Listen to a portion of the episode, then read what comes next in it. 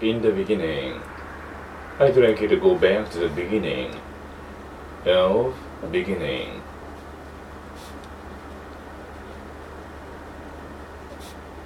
In the beginning, I'd you to go back to the beginning of beginning of everything created by God.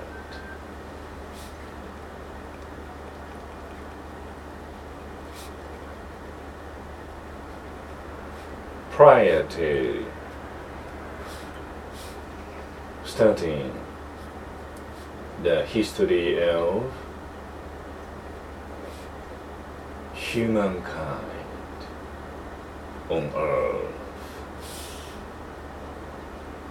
Once again, I'd like you to go back to the beginning of beginning of all the things you recognize and you don't recognize.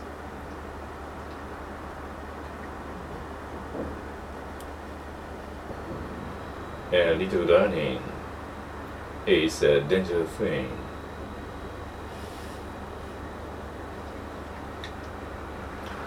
You are now wholly privileged to use privileged to receive the lecture poem and introduction to the Bible.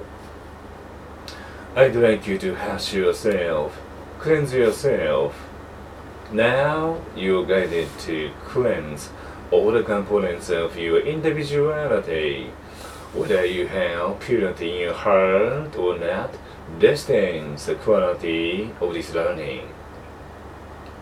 I give you time enough for experience what is called self spiritual purification.